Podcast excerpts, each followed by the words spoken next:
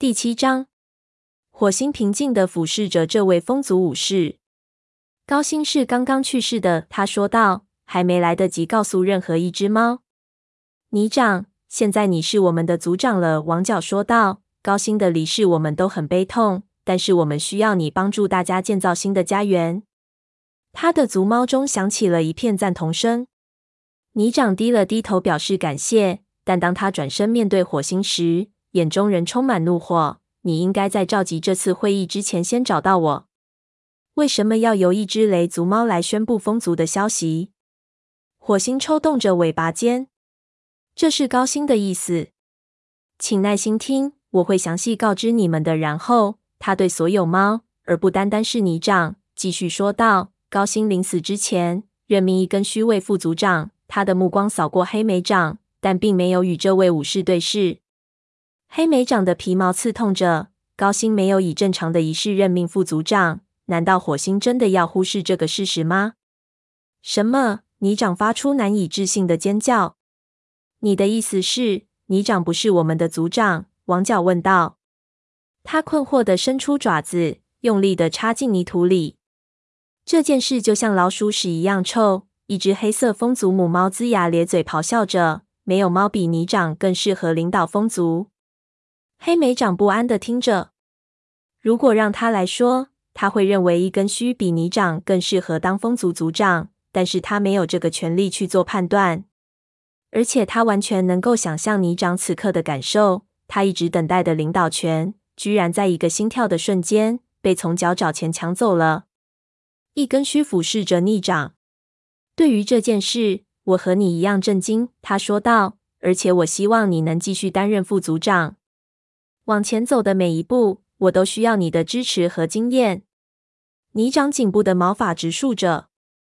你不会觉得我相信这个狐狸是一样的决定吧？他呸了一下。每只猫都知道，高星在离开森林之前，实际上就已经把我们族群交给火星来领导了。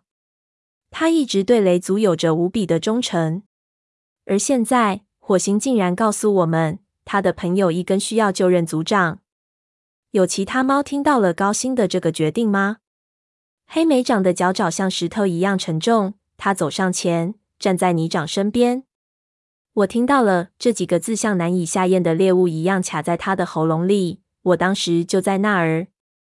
我听到高星任命一根虚位副组长，但高星没有用正确的字眼。他差点就脱口说出这句话，幸亏最后打住了。关于没有使用正确的字眼这件事，火星也什么都没说。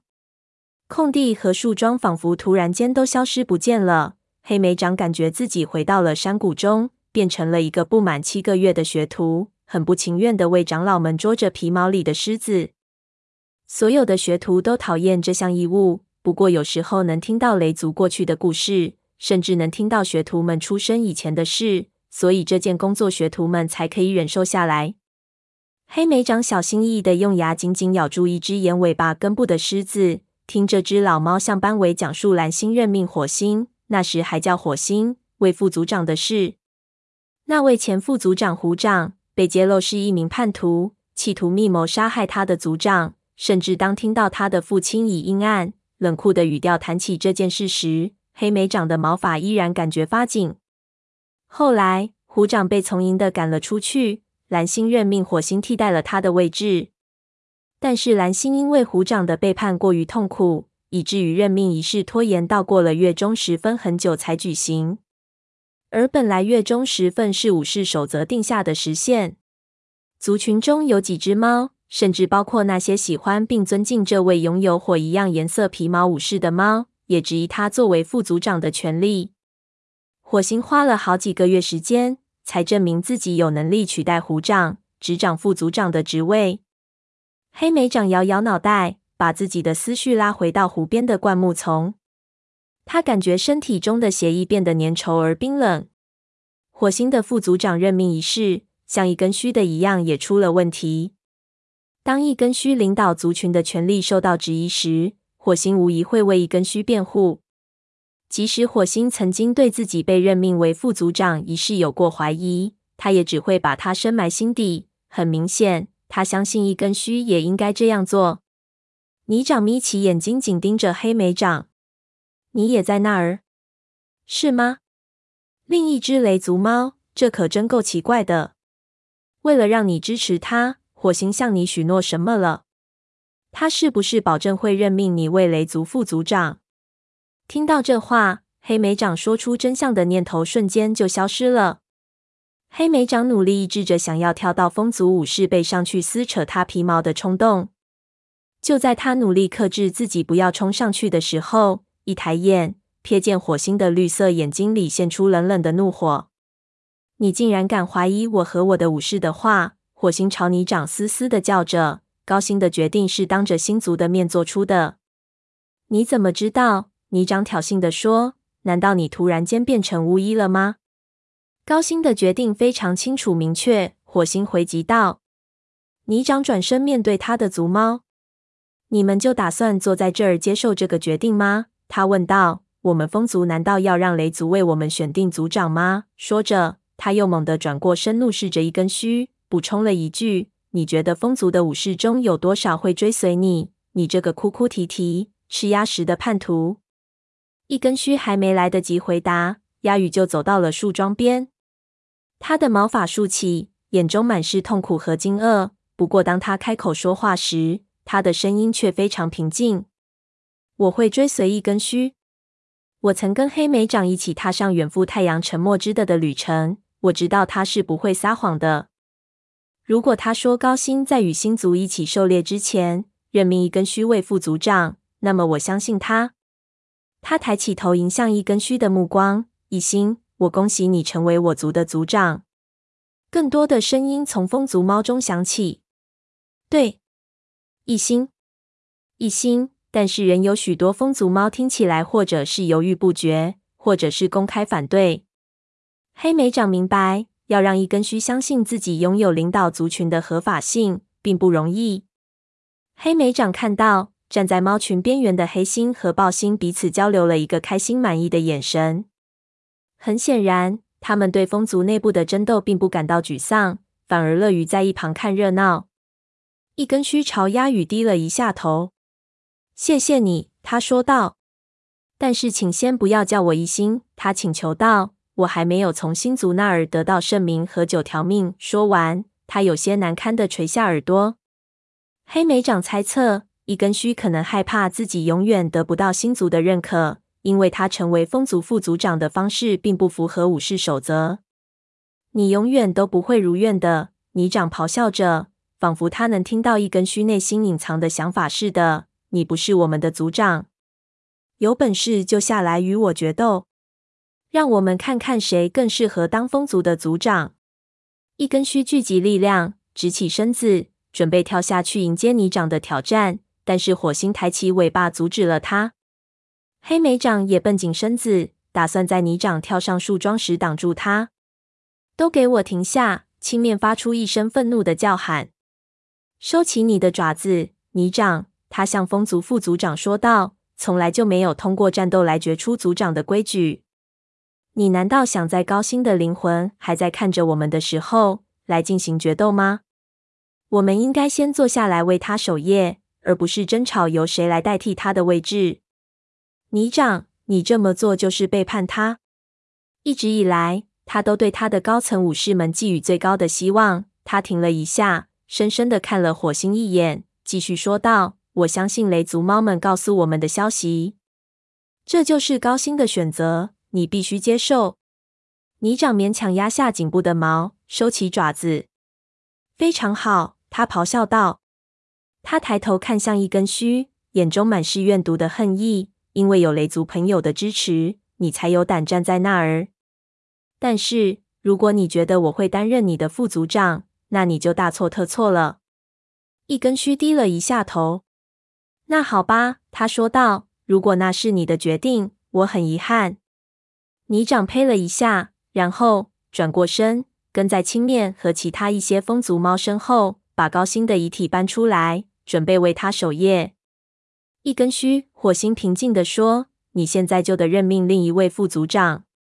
你没办法单独来领导族群，而且如果泥长存心找麻烦的话，你一定得设法团结你能争取到的全部力量。有那么一瞬间，黑莓长想一根须会不会选择鸦羽做副组长，因为鸦羽正密切地注视着两位族长。不过，鸦羽成为武士的时间太短了。此外，由于在旅途中结交了黑莓长和松鼠飞，他跟雷族猫之间的关系非常友好，这也成了他不能成为副族长的一个劣势。一根须需要一位经验丰富的武士。这位武士不仅要深受风族猫信任，还得不要过于受其他族群猫的欢迎。他选出的这只猫一定要让每只风族猫都认可，甚至连泥长都不会表示反对。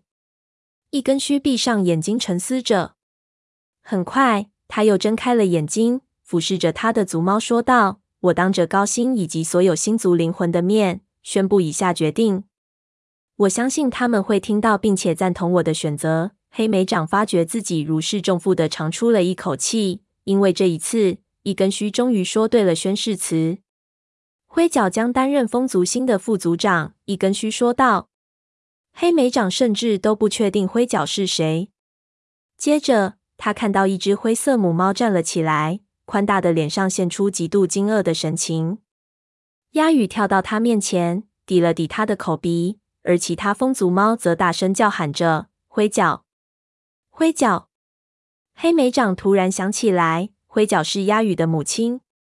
他以前在森林大会的时候见过他一两次，但是并没有跟他说过话。很显然，他的族猫们都很欢迎这个选择。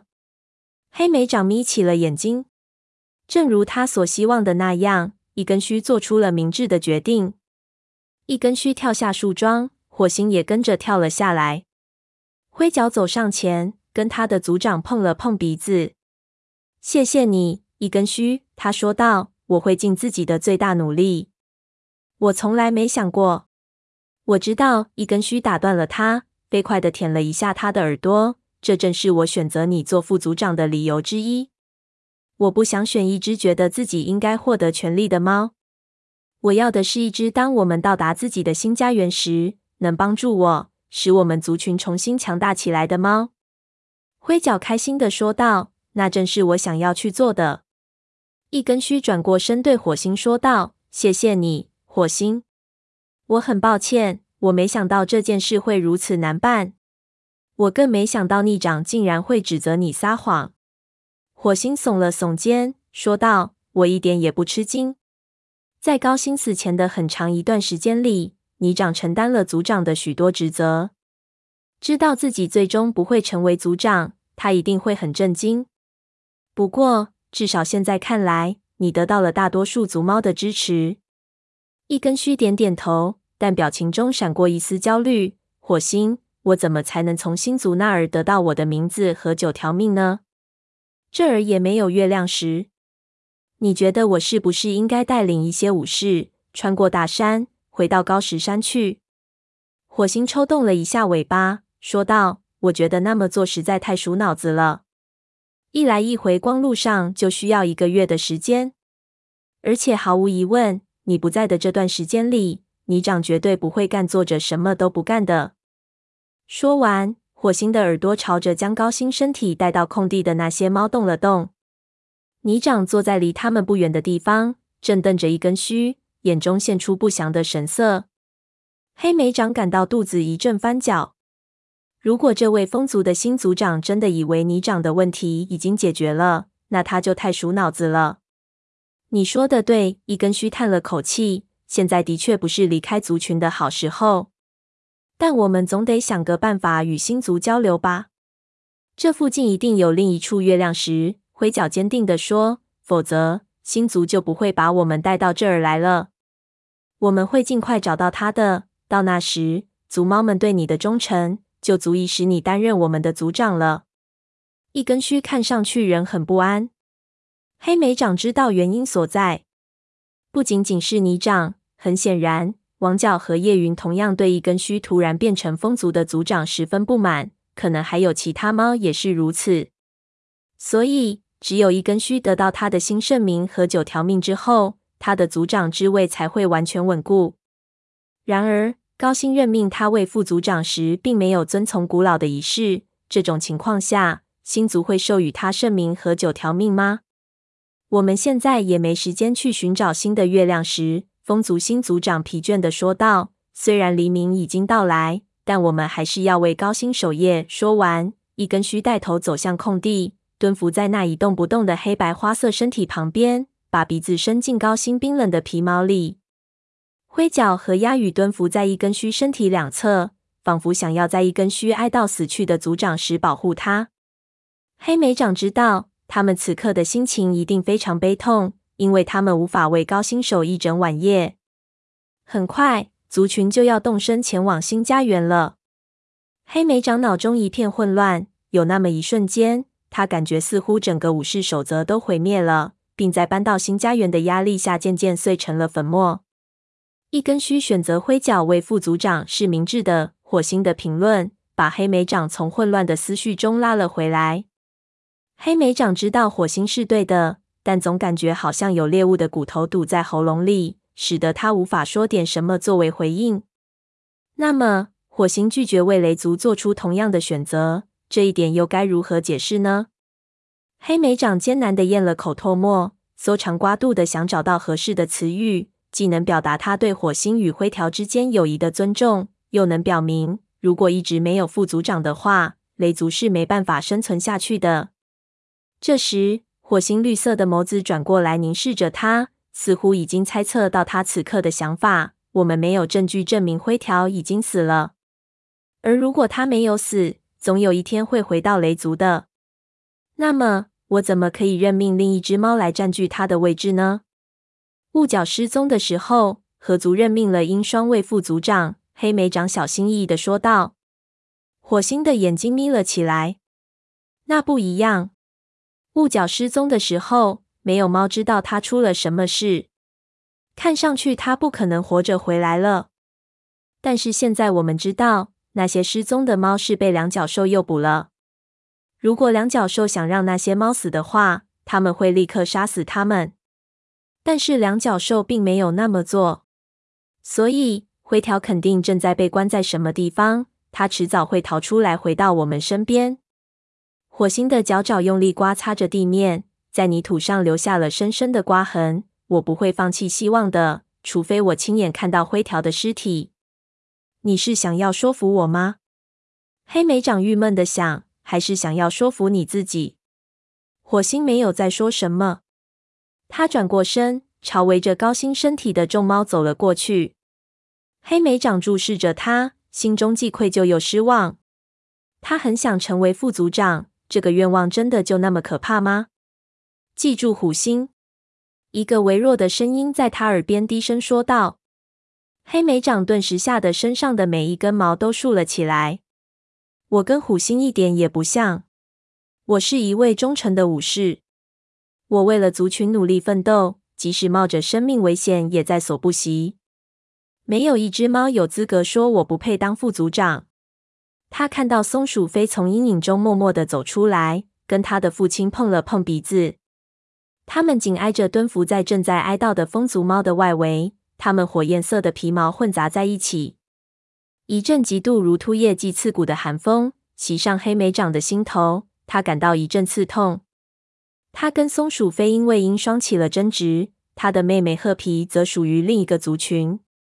他无法跟任何一只猫分享。像松鼠飞跟火星之间那样简单的情感，到底得证明多少次才够？黑莓长绝望的想。英双似乎在河族并没有碰到同样的麻烦，尽管他的父亲也是虎星。黑莓长突然渴望找到他，与他交谈。但是现在族群马上就要各奔东西，黑莓长知道他们俩见面的最好时机已经过去了。黑莓长是那么想成为副组长，他的这种欲望已经伤到了自己。为什么火星和松鼠飞不信任他？成为副组长的欲望像黑暗的波涛一样汹涌，将他的热血变得像冰一样冷。他闭上眼睛，脚掌深深插进了地面。